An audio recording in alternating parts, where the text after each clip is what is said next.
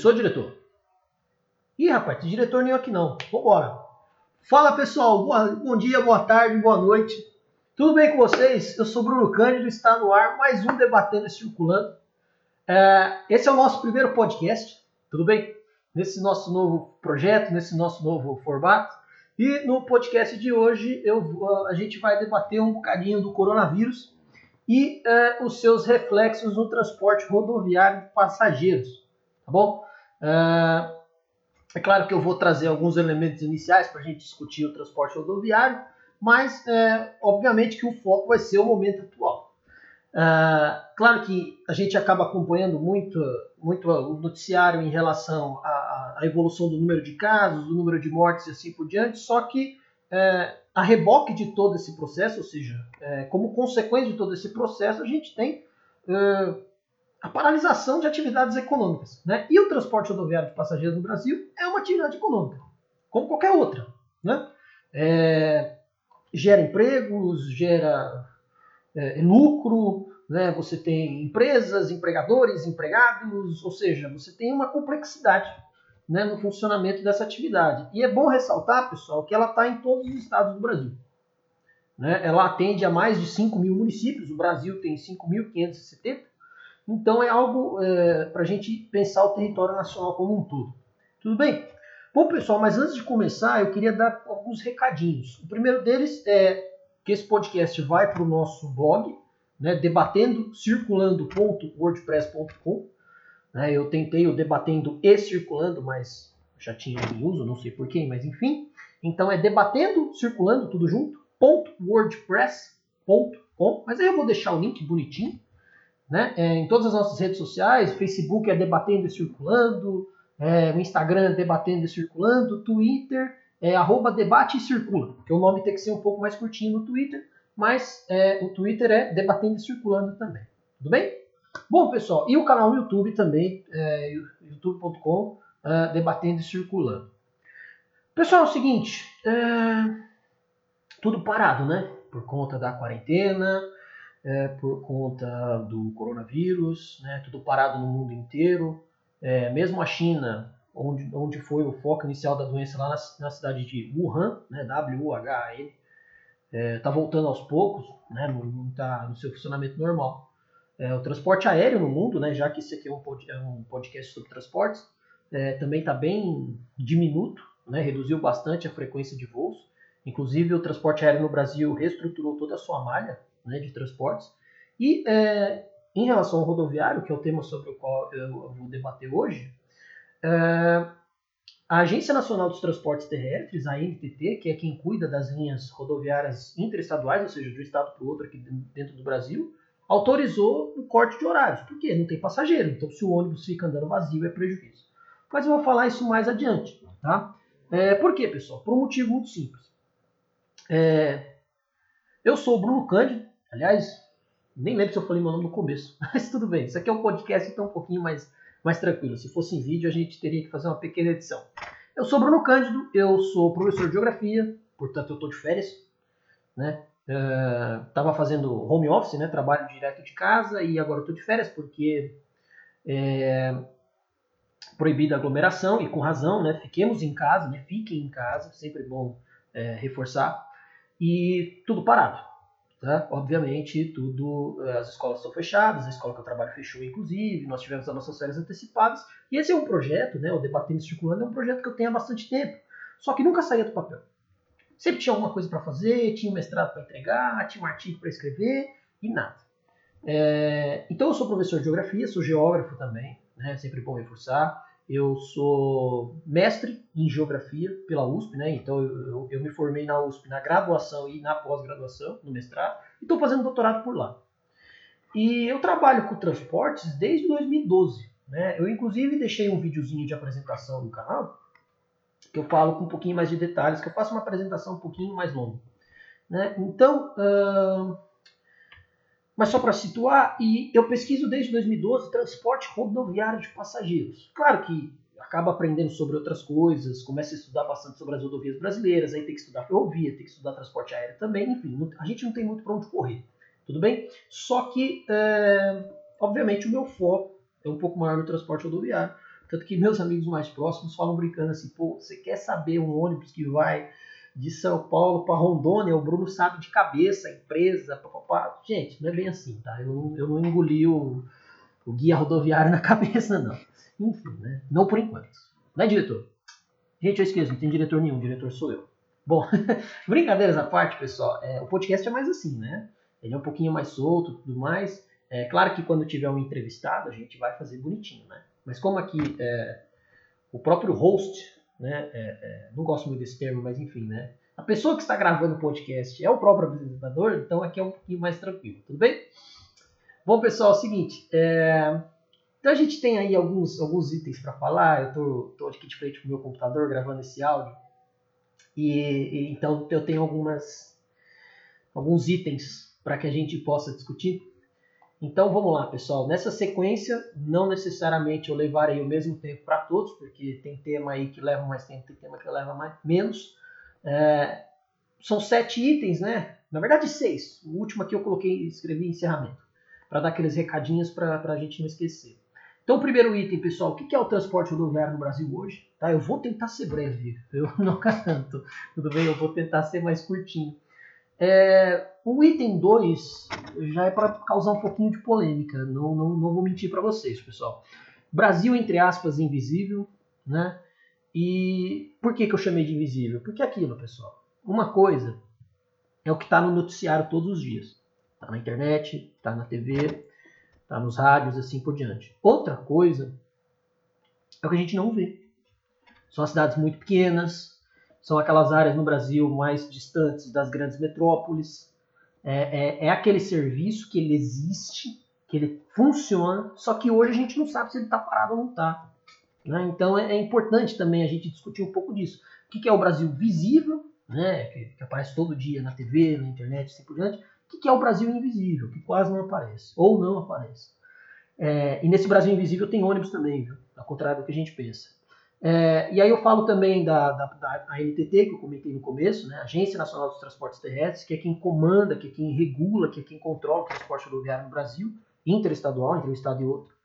É, e a autorização para os cancelamentos de horários, né, que ela deu logo no, na segunda metade de março. E aí, pessoal, tem uma notícia sobre um prejuízo recorde do setor de, de rodoviário de passageiros, né? É, não vou dar o valor agora, até para não dar spoiler, mas é um prejuízo muito grande. Tem uma outra notícia também que saiu essa semana sobre um ônibus que foi proibido de entrar em Belo Horizonte, porque lá o prefeito de BH, o Alexandre Calil, prefeito é, pelo PSD, é, proibiu a entrada de qualquer ônibus vindo de outros municípios. Então, esse ônibus sai de, do Vale do Aço, Minas, e chegando em BH, ele foi proibido de entrar. Ele foi parado já na região metropolitana pela polícia. É, um outro item, pessoal, que é o último, antes do encerramento, sobre a higienização dos coletivos e a continuidade do transporte. Porque em algumas cidades ele não foi interrompido é, e as empresas estão fazendo uma série de, de, de ações para higienizar os ônibus, internamente, sobretudo, né, para justamente reduzir as possibilidades de contágio. Tudo bem? Bom, vamos ao nosso primeiro tópico, que diz respeito ao seguinte: o que, que é o rodoviário de passageiros no Brasil hoje? Hoje. Eu sempre acho bom, pessoal, quando a gente vai falar de uma atividade econômica que envolve o território brasileiro inteiro, que envolve o país todo, trazer alguns números.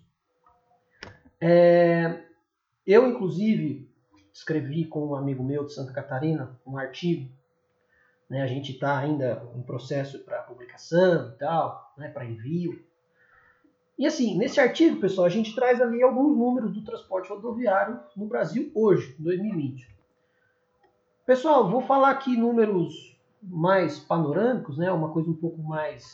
É, é, o famoso arredondado, mas eu acho importante a gente ter uma noção, tudo bem? É, de como que esses números estão postos hoje. Inclusive, alguns desses números são trazidos na reportagem que eu falei sobre o prejuízo recorde do setor. Pessoal, por baixo aí, né, arredondando basicamente, o transporte rodoviário de passageiros no Brasil, eu estou considerando só o interestadual, tá? Ou seja, só linhas que vão de São Paulo para o Rio de Janeiro, de Minas Gerais para o Espírito Santo, de Goiás para o Mato Grosso, assim vai. Por baixo, pessoal, 15 mil motoristas. Ah, Bruno, mas é pouco, 15 mil motoristas. Pessoal, para vocês terem uma ideia, 15 mil motoristas é a população de uma cidade pequena no Brasil. A gente tem várias cidades pequenas no Brasil com 15 mil habitantes. Então você imagina uma cidade inteira dirigindo um ônibus rodoviário. Não é pouco, pessoal. Não é pouco. Ao contrário do que a gente pode pensar, não é pouco. É, são mais ou menos 30 mil empregados de forma global. Por quê? É, além dos 15 mil motoristas, o transporte rodoviário, embora não tenha a figura do, do, do cobrador ou trocador, como eles dizem em outras cidades pelo, pelo Brasil, é, você tem outros, outros funcionários. Tem mecânicos, tem o pessoal da limpeza, né, da higienização tanto do, do, da parte interna do ônibus como da, da lavagem, né, da parte externa. Tem os agentes de passagens, que é o cara que vende, que é a pessoa que vende o bilhete, né, o bilheteiro, que ele comercializa a passagem. É, tem fiscal, tem gerente de tráfego, tem toda a equipe administrativa de direção das próprias empresas, ou seja, pessoal, por baixo, é um setor que emprega aí 30 mil pessoas no Brasil inteiro. É, inclusive, 238 empresas registradas, tá? Isso é informação da Agência Nacional de Transportes Terrestres ano passado, do ano passado. É, 12.323 ônibus autorizados. Inclusive, pessoal, eu falei em 15 mil motoristas. 15 mil motoristas, assim, em atividade, né? Trabalhando só no interestadual. Só que vejam só que muito, muito, que muito doido, né? Que, que maluquice. A NTT tem registrada na sua base 40.189 motoristas. Por quê? Tem muito motorista que está habilitado, mas ele não conduz um ônibus interestadual. Ele faz outras linhas. Então, pessoal, se a gente for é, levantar um número para o Brasil inteiro de motoristas de ônibus rodoviário, rodoviário, pessoal, o que, que é? É aquele ônibus que só tem aquela porta lá na frente, né? não tem catraca, e não pode viajar ninguém em pé. Vai todo mundo sentadinho, bonitinho, poltrona reclina, umas inclinam mais, outras inclinam menos. Tem normalmente aquele porta-pacote em cima para você colocar sua mochila. Embaixo tem aquele bagageiro que você ergue aquela tampa grandona e coloca caixa, mala e assim por diante. Normalmente o motor desse ônibus é lá atrás. Alguns têm banheiro, né? boa parte deles tem banheiro, ar-condicionado. É diferente, né? O ônibus rodoviário do urbano. O urbano tem porta para subir, porta para descer, são portas diferentes. É, alguns têm o cobrador dentro, né? tem catraca e pode viajar passageiro em pé. Né? No rodoviário é proibido, tanto no Brasil como nos estados. Tá? É, não em todos, tudo bem? Mas, por exemplo, aqui no estado de São Paulo é proibido. Pessoal, e aí é o seguinte: em 2018, uh, o transporte rodoviário interestadual movimentou mais de 80 milhões de passageiros. É como se metade do Brasil viajasse de ônibus por ano. Assim, é uma atividade econômica de altíssimo impacto.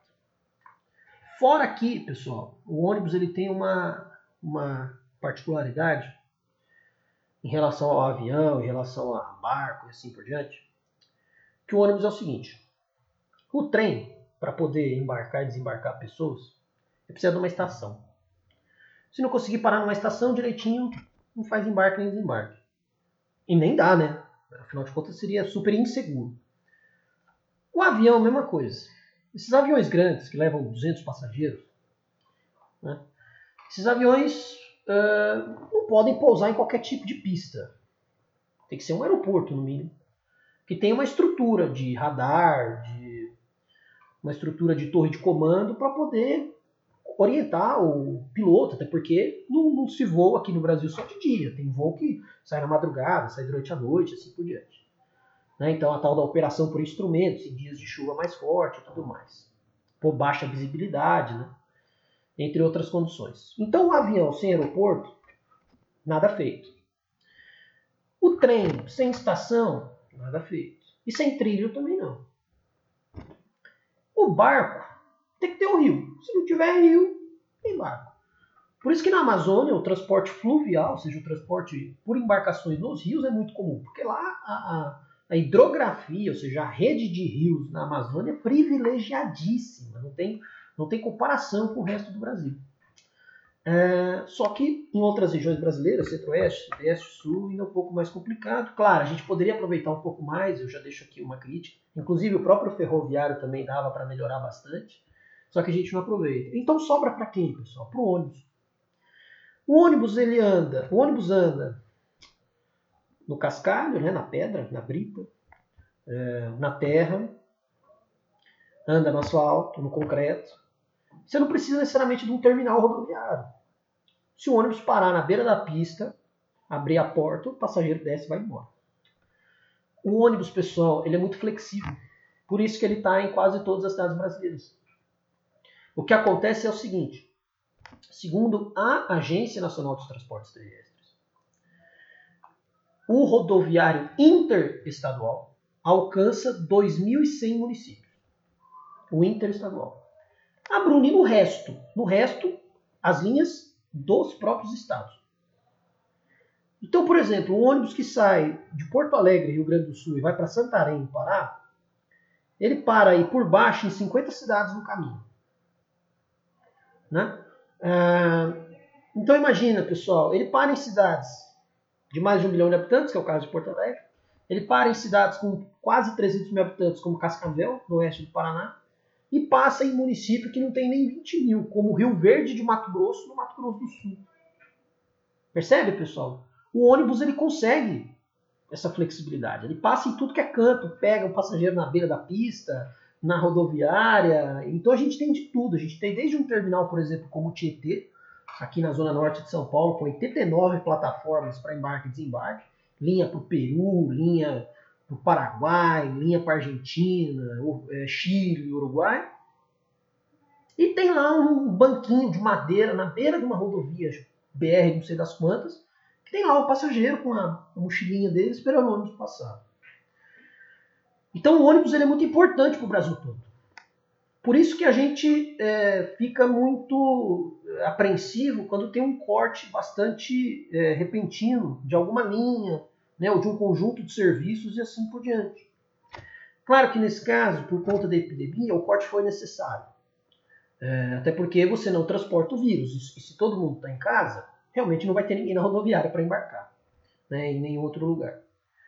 E fora o fato de que parte razoável do volume de passageiros transportados nesse período do ano, ou seja, de março até junho, é menor do que em períodos de férias e períodos de, de festas, alta, a chamada alta temporada, que é dezembro, janeiro, uh, julho, né, tantas férias escolares de meio como de fim de ano, Natal, Ano Novo, feriados prolongados.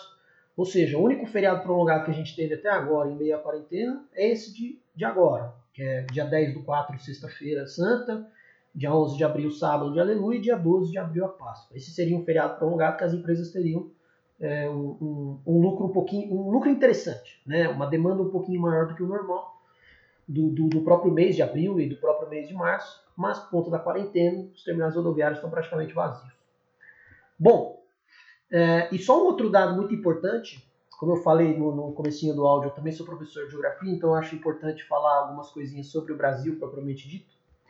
É, em 2017, segundo o IBGE, Instituto Brasileiro de Geografia e Estatística, 2.450 municípios, quase metade, né? o Brasil tem 5.570 municípios, né? Para ser exato, 5.565, tá? para ser mais exato. Então, 40% das cidades brasileiras tem menos de 10 mil habitantes. E nessas cidades, desculpa, gente, não tem aeroporto. Não tem transporte ferroviário. Na Amazônia, algumas ainda têm as hidrovias, né, tem o transporte fluvial. O resto fica nas costas do ônibus, como se diz. É o rodoviário. Então, muitas vezes, aquele, aquele trabalhador que precisava viajar 50 quilômetros para ir de uma cidade a outra, se você cortou aquela linha, seja por conta do coronavírus, seja por conta de outras condições, tinha muito o que fazer. Né? Ele ficou sem essa opção. Às vezes tem que ir de carona e tal.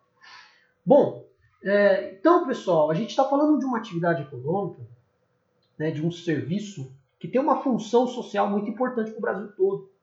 Tem muitos lugares que só são conectados pelo ônibus. E não tem outra opção, pessoal. Não tem o que fazer. Tudo bem? Uh, então, esse informativo que eu falei que era breve, mas que de breve não teve nada, ele na verdade já faz um link com o chamado Brasil Invisível. Por quê? Pessoal, se a gente parar para pensar, São Paulo, Rio de Janeiro, Recife, Curitiba, eh, Porto Alegre, Brasília, Goiânia, Cuiabá, Manaus, estão nos noticiários todo dia. Né? Alguns mais, outros menos, mas estão nos noticiários. E as cidades que não estão?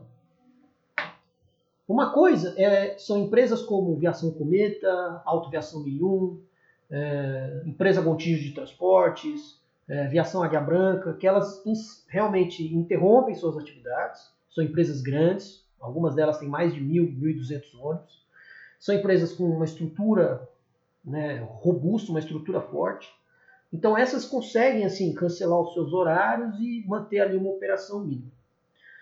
Só que tem empresa, pessoal, no Brasil, empresa regular, né, que opera linhas regulares, que tem uma linha, duas, três. E essa empresa funciona com horário por dia, ligando uma cidade do interior do Tocantins ao interior da Bahia. Passando em um monte de município minúsculo no caminho e transportando ali por dia 25, 30 passageiros. Se essa empresa cortou, acabou a única opção que aqueles passageiros tinham, percebe? Então, pessoal, uh, esse Brasil invisível, a gente infelizmente tem pouquíssimas informações a respeito. A gente tem pouquíssimas informações a respeito, pessoal. Por quê? Porque uh, são empresas menores, com uma operação mais tímida, né, pouquíssimo conhecida. Então a gente não sabe realmente se parou ou se não parou. Né? Aí muita gente pode dizer, poxa, Bruno, mas a chance do coronavírus chegar lá é menor. Então, é menor, mas ela existe, né?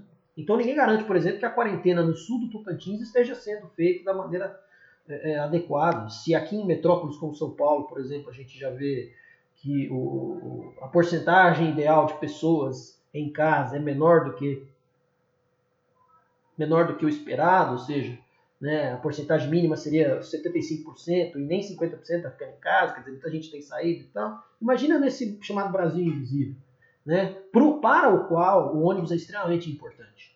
Tudo bem? Inclusive, pessoal, quando a gente fala em Brasil invisível, esse Brasil invisível é atendido por empresas regulares, né, aquelas que ainda perduram, aquelas que ainda persistem nessa operação, e ele também é atendido pelo transporte clandestino, pelo transporte não regular. É, e aí tem um outro problema, porque esse não regular não tem, em vários casos, não estou generalizando, tá pessoal? Por isso que eu digo em vários, não em todos, é, as condições, por exemplo, de higiene adequada dos seus próprios coletivos. E muitas vezes eles não têm condições é, operacionais adequadas. O ônibus é muito velho, é, falta equipamento de segurança, nem o passageiro viaja com cinto, excesso de peso, enfim, todos os, os percalços e problemas que a gente sabe que existe. E o clandestino, né, o transporte coletivo não regular, tem é, aproveitado da falta dos ônibus regulares, ou seja, do corte de horários, para poder levar os passageiros que ainda querem ir. Então é mais um problema para a NTT, né, para a Agência Nacional de Transportes Terrestres, fiscalizar. E uh, uma outra empresa que também interrompeu suas atividades, mas é bom explicar o porquê que para ela foi super fácil, né, entre aspas, interromper, é a Boozer, né? A Boozer e esses outros aplicativos de, de transporte de passageiros. É, saiu no, no, no, perfil da própria empresa, da própria Boozer, no Instagram, que ela interromperia suas atividades por conta do coronavírus e tudo mais. Só que é o seguinte, pessoal, a Boozer, ela se coloca, não estou dizendo que ela é, mas ela diz que funciona assim, eu tenho minhas ressalvas, mas isso é papo para um outro podcast. Ela se coloca como intermediário entre o passageiro e uma empresa de ônibus qualquer. Então a Buzzer é, vê quantos passageiros querem viajar de uma cidade A para uma cidade B, contrata um ônibus de uma empresa de fretamento, aqueles ônibus é, para fazer uma, uma, viagem turística, né? não é aquele ônibus que sai da rodoviária bonitinho, que está lá de São Paulo para Rio de Janeiro. E ela faz essa viagem com o número de passageiros mínimo para garantir as tarifas mais baixas. Né? O tal do, do rateio, que é a divisão. Então, se tiver 25 passageiros, a passagem cai para cai tantos por cento e caindo tantos por cento a viagem se realiza. Caso não tenha o número de passageiros, o ônibus não sai. Isso é um problema sério já, porque isso não é uma linha regular. Uma linha regular, pessoal, pode ter um passageiro, ela tem que sair naquele horário.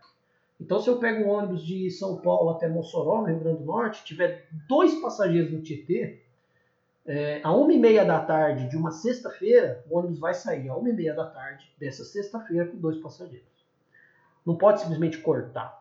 Né? Você tem que avisar muito antes que vai cortar e assim por diante. Né? No mínimo 15 dias de antecedência. É algo bem mais regulado. Então, para a Boozer né, e para essas outras empresas, foi muito fácil. Simples. Eu não abro mais nenhuma viagem no aplicativo, no site, e não contrato nenhuma empresa nesse período. E a Boozer, pessoal, não tem funcionários como motoristas, como uh, os profissionais de limpeza que fazem higienização interna e externa dos ônibus. A Boozer não tem ônibus próprio, a Boozer não tem garagem própria, então despesa mesmo, de fato, ela não teve nenhuma. Ela simplesmente parou de contratar as empresas que faziam o serviço para ela. Então, para ela é fácil parar, entre aspas. Né? Ela, claro que ela vai ter prejuízo, porque ela tinha lucro, obviamente. Né? Afinal, é uma empresa, né? trabalha para isso. Mas é, ela não tem, por exemplo, funcionários em, em, em grandes quantidades para solicitar, por exemplo, a redução salarial, que foi aprovada pelo Ricardo Lewandowski no dia 1 de abril, né, ministro do Tribunal Federal. Ela não tem, por exemplo, que custear fundo de garantia, aposentadoria para motoristas, para mecânicos e assim por diante, como outras empresas têm. Então ela conseguiu parar as atividades dela de uma maneira super fácil. E avisou pelas redes sociais, assim por diante, né, que estavam sendo prudentes e tudo mais.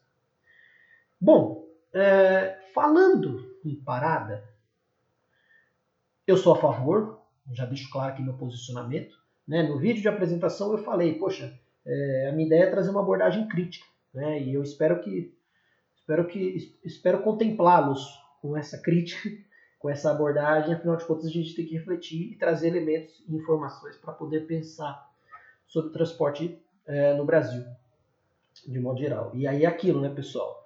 Uh, podcast quando for sobre transporte aéreo, por exemplo, eu entrevisto alguém que domine muito mais que eu. Tá? Eu sou honesto, não tenho problema nenhum em dizer que transporte aéreo não é o meu principal. Eu falo de rodoviário assim, com certa tranquilidade. Agora aéreo, marítimo e tal é outra história. Bom, pessoal, e aí saiu uma notícia, né, feito esse pequeno parênteses, num site chamado diariodotransporte.com.br,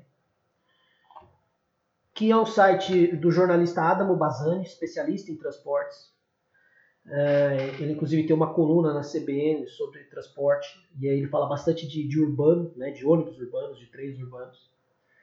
E aí a notícia, pessoal, do Adamo é o seguinte. Segundo a ABRAT, Associação Brasileira das Empresas de Transporte Terrestre de Passageiros, o que, é essa associação, pessoal? Ele é um grande sindicato das empresas, é aquilo que a gente chama de sindicato patronal, de entidade patronal. É, a Abrat fez um estudo nesses, nessas últimas duas semanas que diz o seguinte: empresas de ônibus rodoviários tiveram prejuízos de 2,8 bilhões de reais até agora. Vou repetir. Parece assustador. Né? O título da notícia é Empresas de ônibus rodoviários tiveram prejuízos de 2,8 bilhões até agora, diz a Brat. Notícia de 6 de abril, ou seja, cinco dias atrás.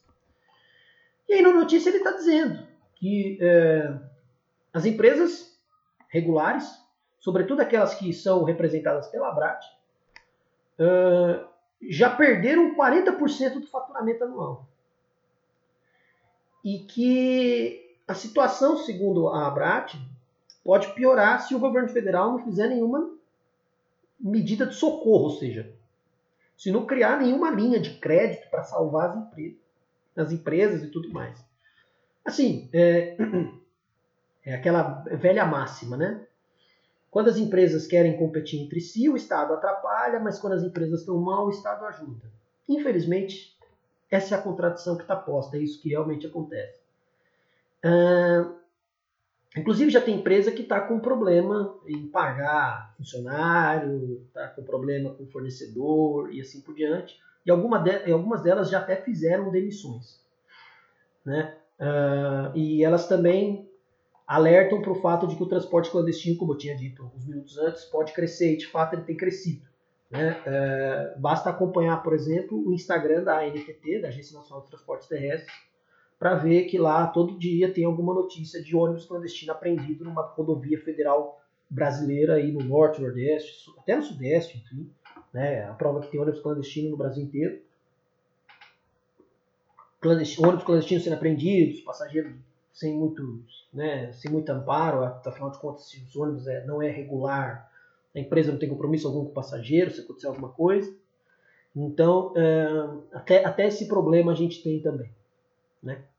Bom, e o que acontece é o seguinte: o, essas empresas regulares de fato estão tendo muitas dificuldades. Porque, embora eu, eu disse no começo, eu tenha dito no começo, melhor dizendo, que é, é um período normalmente de baixa demanda, março, abril, mês de maio, você tem alguns feriados aí no meio, e esses feriados é, auxiliam né, no incremento do lucro da empresa, no, no, no incremento das operações. Inclusive, é, considerando inclusive o, o, avanço no número de casos do coronavírus, nós temos daqui a três semanas o feriado de 1 de maio, que será numa sexta-feira. Ou seja, mais um feriado prolongado que as empresas de transporte passageiros não vão transportar praticamente ninguém, por conta da quarentena. Claro que já tem governo aí cogitando liberar e tudo mais, mas enfim, né, a gente sabe que é, é, é um problemaço, né, um grande problema você liberar a quarentena porque a gente não conseguiu achatar a curva. Né, então a gente corre o risco de colapsar o sistema ainda. Então, façamos nossa, nossos, nossos esforços, né? continuemos em quarentena para achatar essa curva de fato. Bom, é, e, e, é um prejuízo grande. Eu não vou aqui, embora eu falei né, em, em reflexão crítica, eu não vou aqui questionar esses números. Né? Não vou dizer, não, 2,8 bilhões é muita coisa. Eu não descarto. Por quê? É, nós estamos falando dos principais grupos do setor. Então, por exemplo, quando a reportagem fala que empresas como Viação Itapemirim, como o Grupo JCA, que é formado por Cometa, Miuiu e Catarinense, que são empresas grandes aqui no Sul e no Sudeste, é, é, empresas com mais de 2 mil ônibus no total, se você somar o grupo inteiro, passa de 2 mil ônibus, a própria Itapemirim também tem uma frota de mais de 500 ônibus. Quando você vê empresas assim dizendo que demitiram funcionários e que cortaram quase 80% do, do, dos seus horários, o prejuízo é grande mesmo. Né? Então, é, é perde-se é, é, é, um lucro que, que, que, seria natural, entre aspas, desse, desse período e não há nenhuma compensação. E é claro que eles vão pedir socorro ao Estado, né, que por hora ainda não elaborou nenhuma linha de crédito né, com juro zero, com juro baixo, para emprestar esse dinheiro para as empresas manterem suas atividades. Né, não necessariamente o transporte, mas manter os seus funcionários, né, manter é, é, o pagamento de despesas como luz, água, né, honrar os compromissos, por exemplo, com, com bancos, né, afinal de contas, as empresas compram os ônibus via financiamento. Né, uma, uma empresa, por exemplo, como a Itapemirim, compra 50 ônibus de uma vez, 80 ônibus de uma vez, e esses ônibus são caros. Né? Só para vocês terem uma ideia, uma pequena curiosidade, um ônibus de viagem rodoviário comum, super simples, assim, dos mais simples de todos, ele hoje não custa menos que 600 mil reais. É caro. Né? Material de transporte é caro. E não é só no Brasil, gente, é no mundo inteiro. Né? Porque são equipamentos grandes, são equipamentos hoje com uma tecnologia embarcada é, avançada. Né? Uh, só para vocês terem uma ideia, uma pequena curiosidade, eu acabo me empolgando, alongo um pouquinho. É, tem ônibus que freia sozinho, né? ele calcula a distância, a velocidade do veículo da frente, ele começa a frear antes do motorista é, é, pisar no, no, no, no, pedal de freio, né? antes do motorista fazer a frenagem propriamente dita. Então a gente tem hoje é, equipamentos com alto nível tecnológico e que são caríssimos. Né? Fora a própria estrutura das garagens, conta de água, conta de luz, né? os próprios insumos que, embora diminua o, o, o uso, né? É, a empresa não está tendo despesa, por exemplo, com óleo diesel né, para abastecer os veículos e os pneus também estão sendo poupados. Só para dar um exemplo. Né? Mas quando voltar vai ter que comprar tudo de novo e isso quer queira quer não é, é, demanda um investimento, demanda uma grana, né? Ah, então, pessoal, é, realmente é problemático. Por isso que eu digo que eu não questiono o número. É claro, né? A gente tem que sempre ficar com o olho aberto, porque é uma, empre... é uma associação que representa as empresas. Então é claro que ela vai fazer um esforço para valorizar aquilo que ela mais precisa. Não estou dizendo que ela dobrou esse valor de 2,8, né? Ah, é mentira, é só 1,4. Não, não é isso.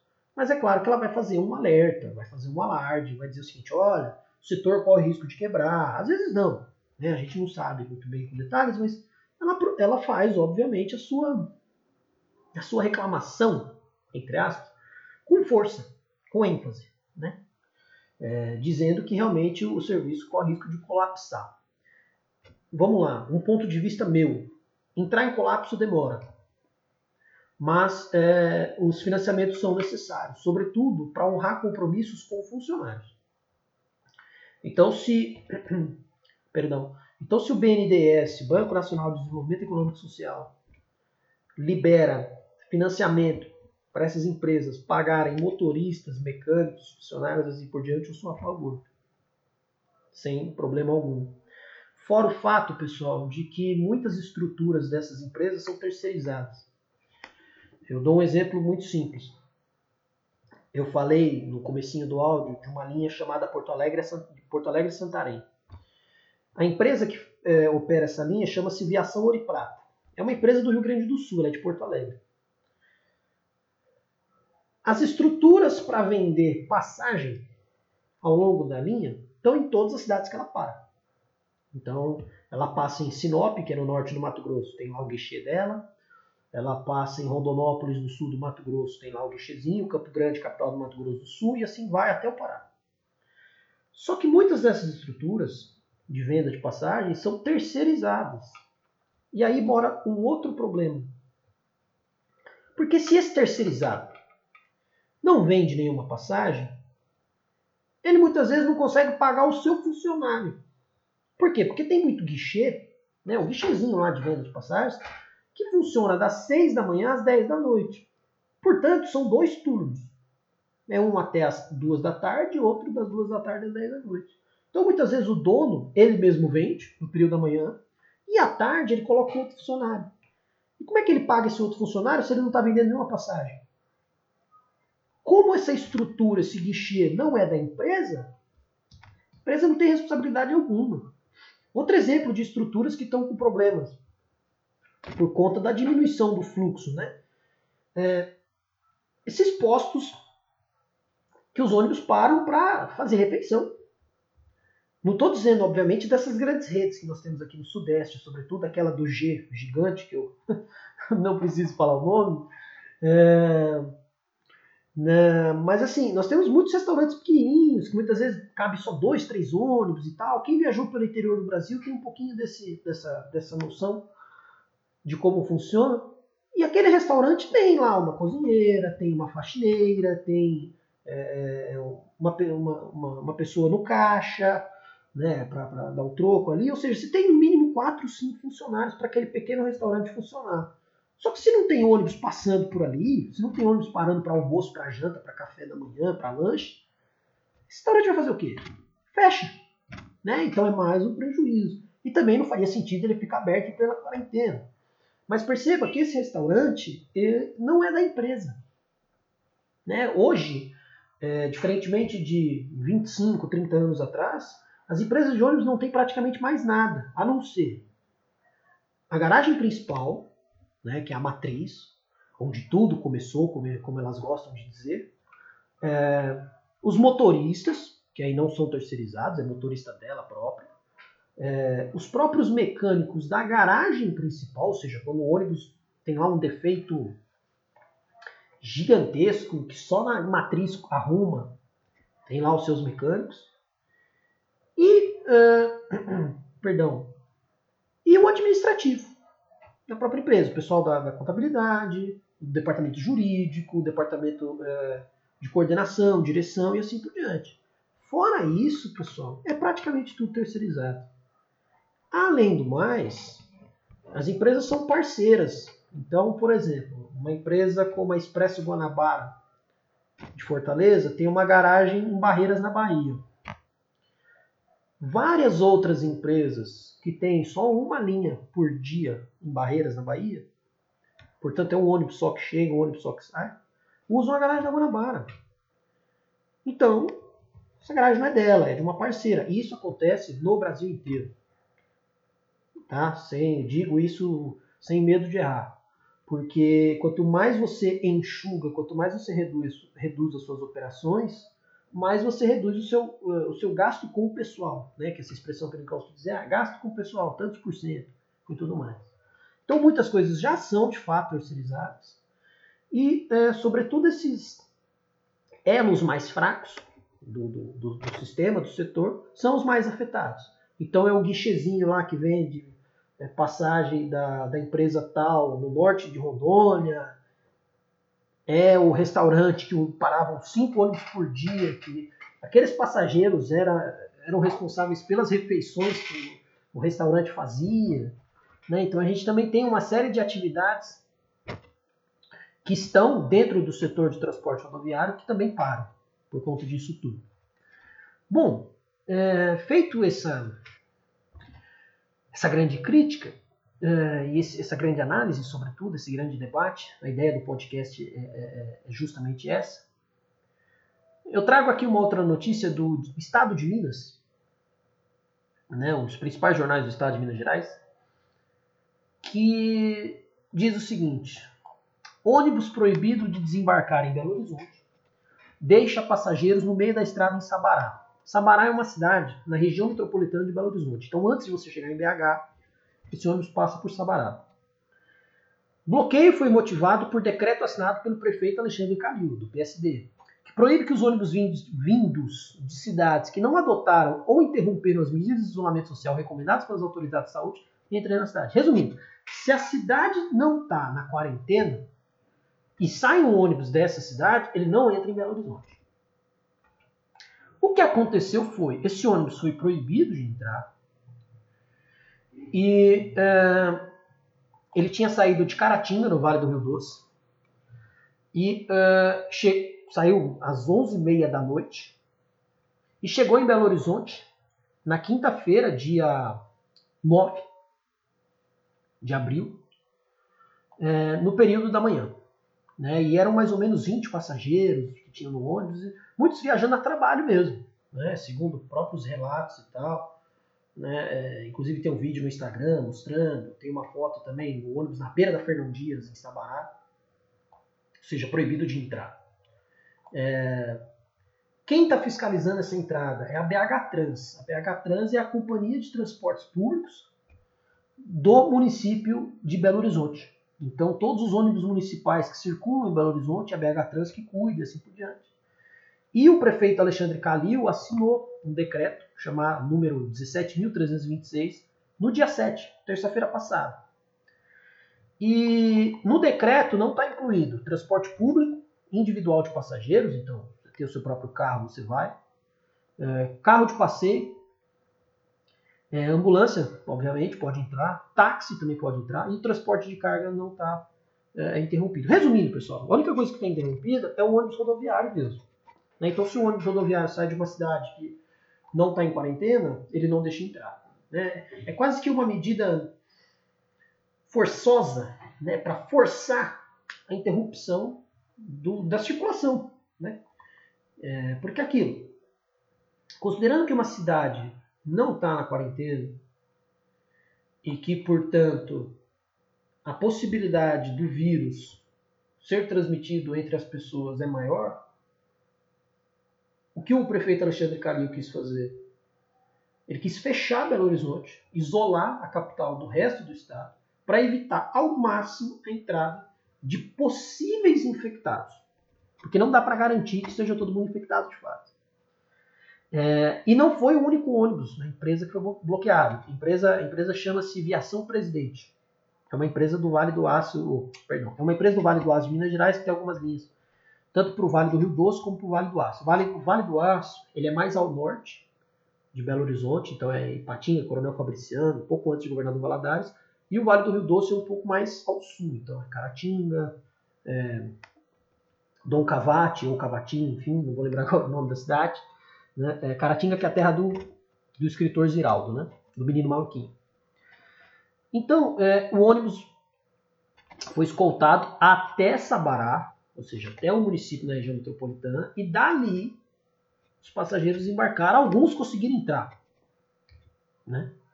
É, é, na cidade de carona, com táxi assim por diante. Resumindo, você não interrompeu de fato o fluxo. Bom, na verdade, essa notícia ela mostra alguns problemas. Primeiro, é, você proibir um ônibus de entrar numa cidade, você está fechando o direito de ir e vir. É claro que a gente está numa condição muito excepcional né, uma pandemia. Então, o correto seria que essas pessoas ficassem em casa. Porém, a gente enfrenta um problema que eram 19 passageiros, alguns deles podem ser, por exemplo, profissionais de saúde.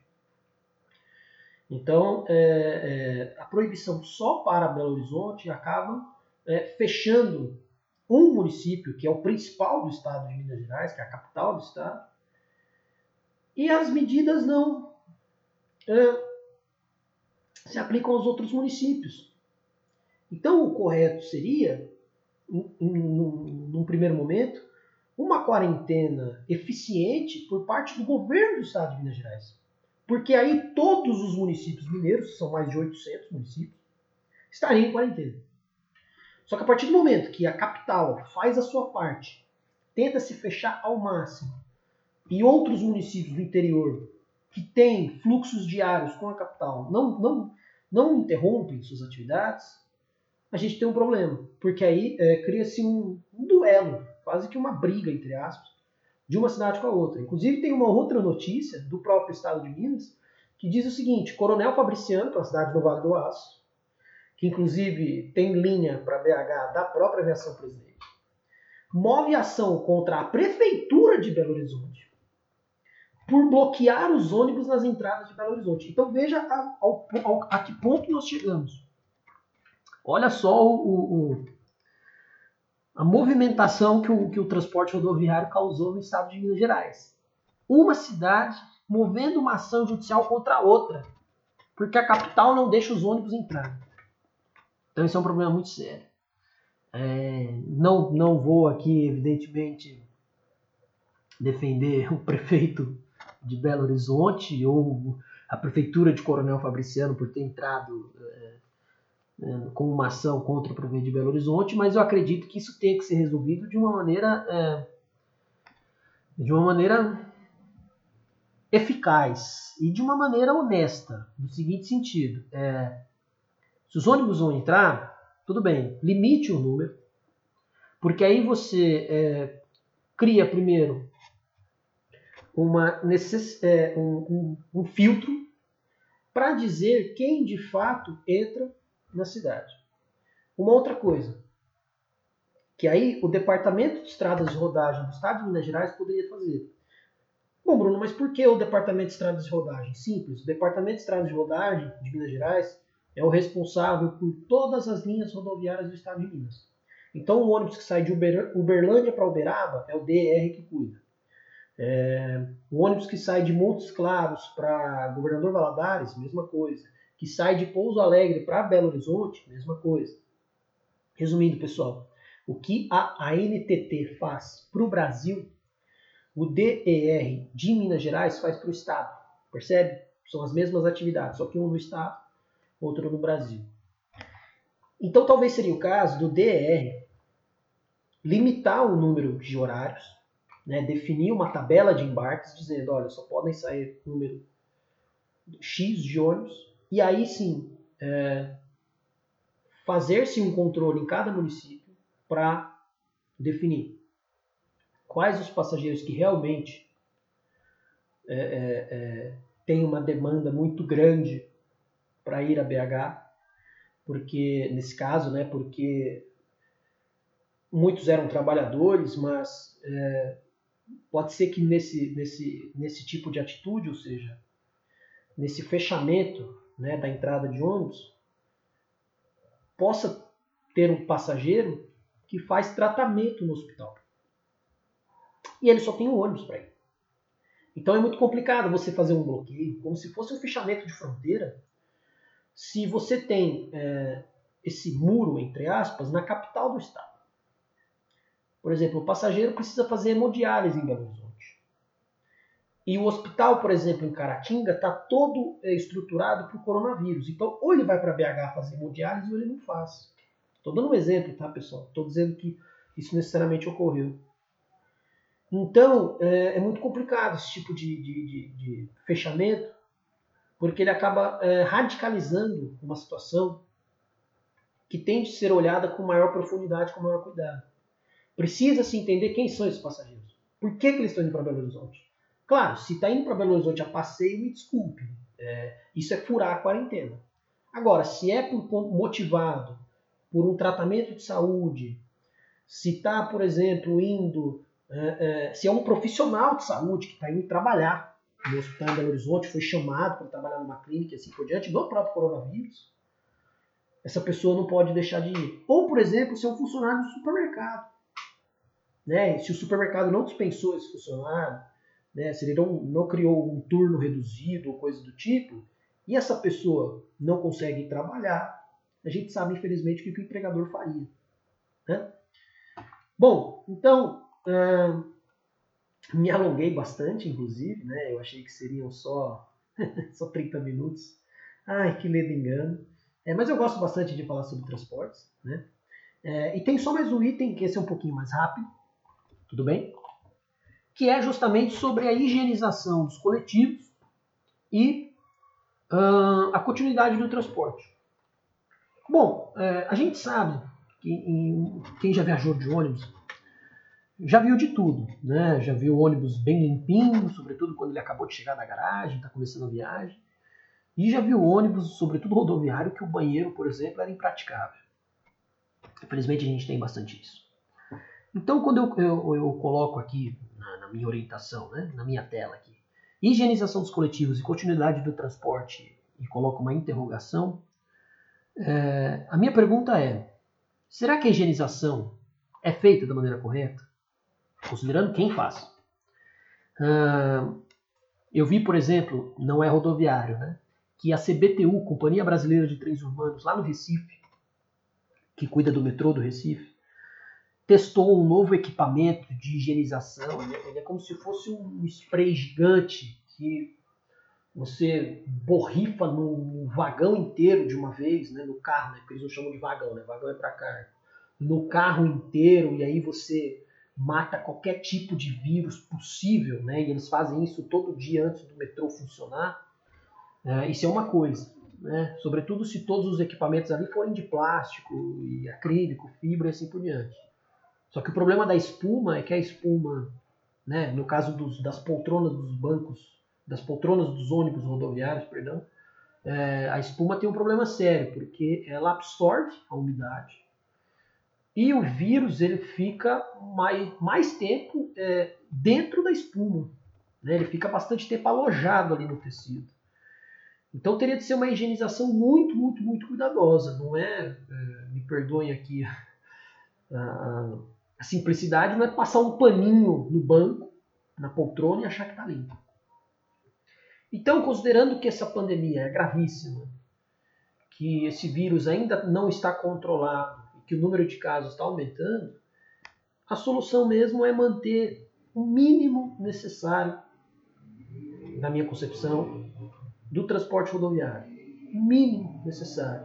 E mesmo assim, fazendo a higienização Seja o paninho, que eu acho que é o mínimo que pode ser feito, seja inclusive é, com a higienização mais potente das próprias poltronas. Nem que na pior das hipóteses, na pior das hipóteses, você coloque capa plástica descartável antes de cada viagem. Como o número de viagens é menor, o número de coletivos a serem higienizados é menor. Então, por exemplo, um ônibus com 44 poltronas, você encapa os 44 né, com plástico e fala, olha gente, me perdoem, né, não é confortável sentar em cima desse plástico, mas pelo menos um contato da espuma com o vírus a gente não vai ter mais. Né? Então, de um jeito ou de outro, você é, é, é, diminui a, superfície de contato do vírus, né? Ele vai ficar no plástico e não no, no, na própria espuma. E dali depois remove aquele plástico, joga fora e claro, né? Os profissionais de limpeza que forem fazer esse tipo de atividade, que estejam todos com máscara, com luva, com roupa adequada para reduzir ao máximo o contato, porque é muito sério. Né? É, a gente não está falando simplesmente de ácaro, né? que às vezes você dá um, você bate assim com a mão na, na, na poltrona e sobe vários deles, né? por conta da poeira e tudo mais. É, a gente está falando de um vírus, então a higienização ela tem que ser muito, muito, muito bem feita. Né? E como no interior dos coletivos rodoviários, sobretudo por conta das poltronas de espuma, você não tem como fazer esse jateamento, né? não tem como borrifar esses produtos, é, acaba sendo um trabalho bem mais manual, bem mais lento, né, demorado, mais minucioso, mais cuidadoso, e a cada viagem ele deve ser feito. Né? Então é muito mais complicada é, é, essa higienização. Tudo bem? Bom, pessoal, eu fico por aqui. Eu tenho só alguns recadinhos no final. Eu achei que esse podcast ia ser curtinho.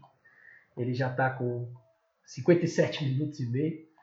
É, espero de coração que vocês gostem, que vocês escutem tudo.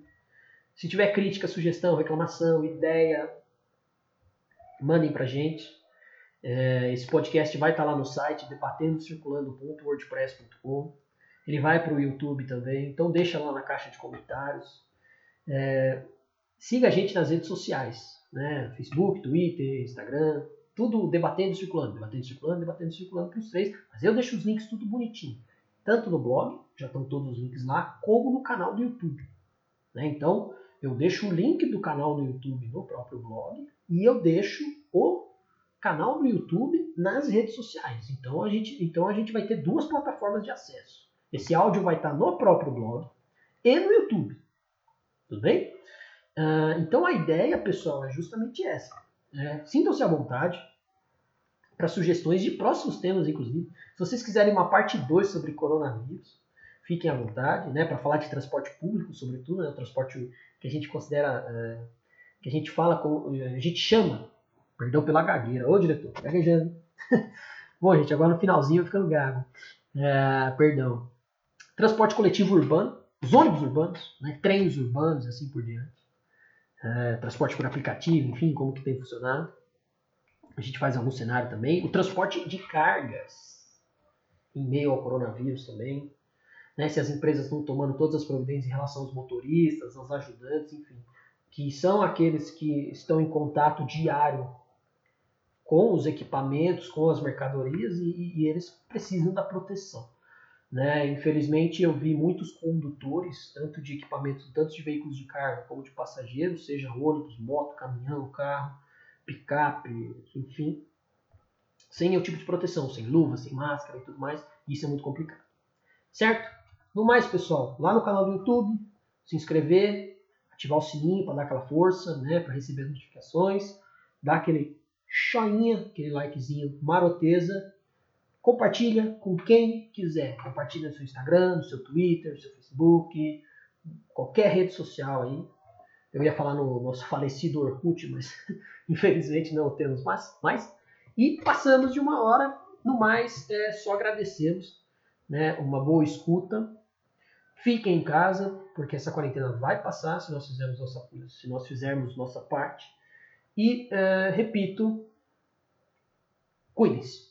Tudo bem? No mais, beijo grande, tá bom? E Escutem esse podcast quando puderem, onde puderem, quando quiserem.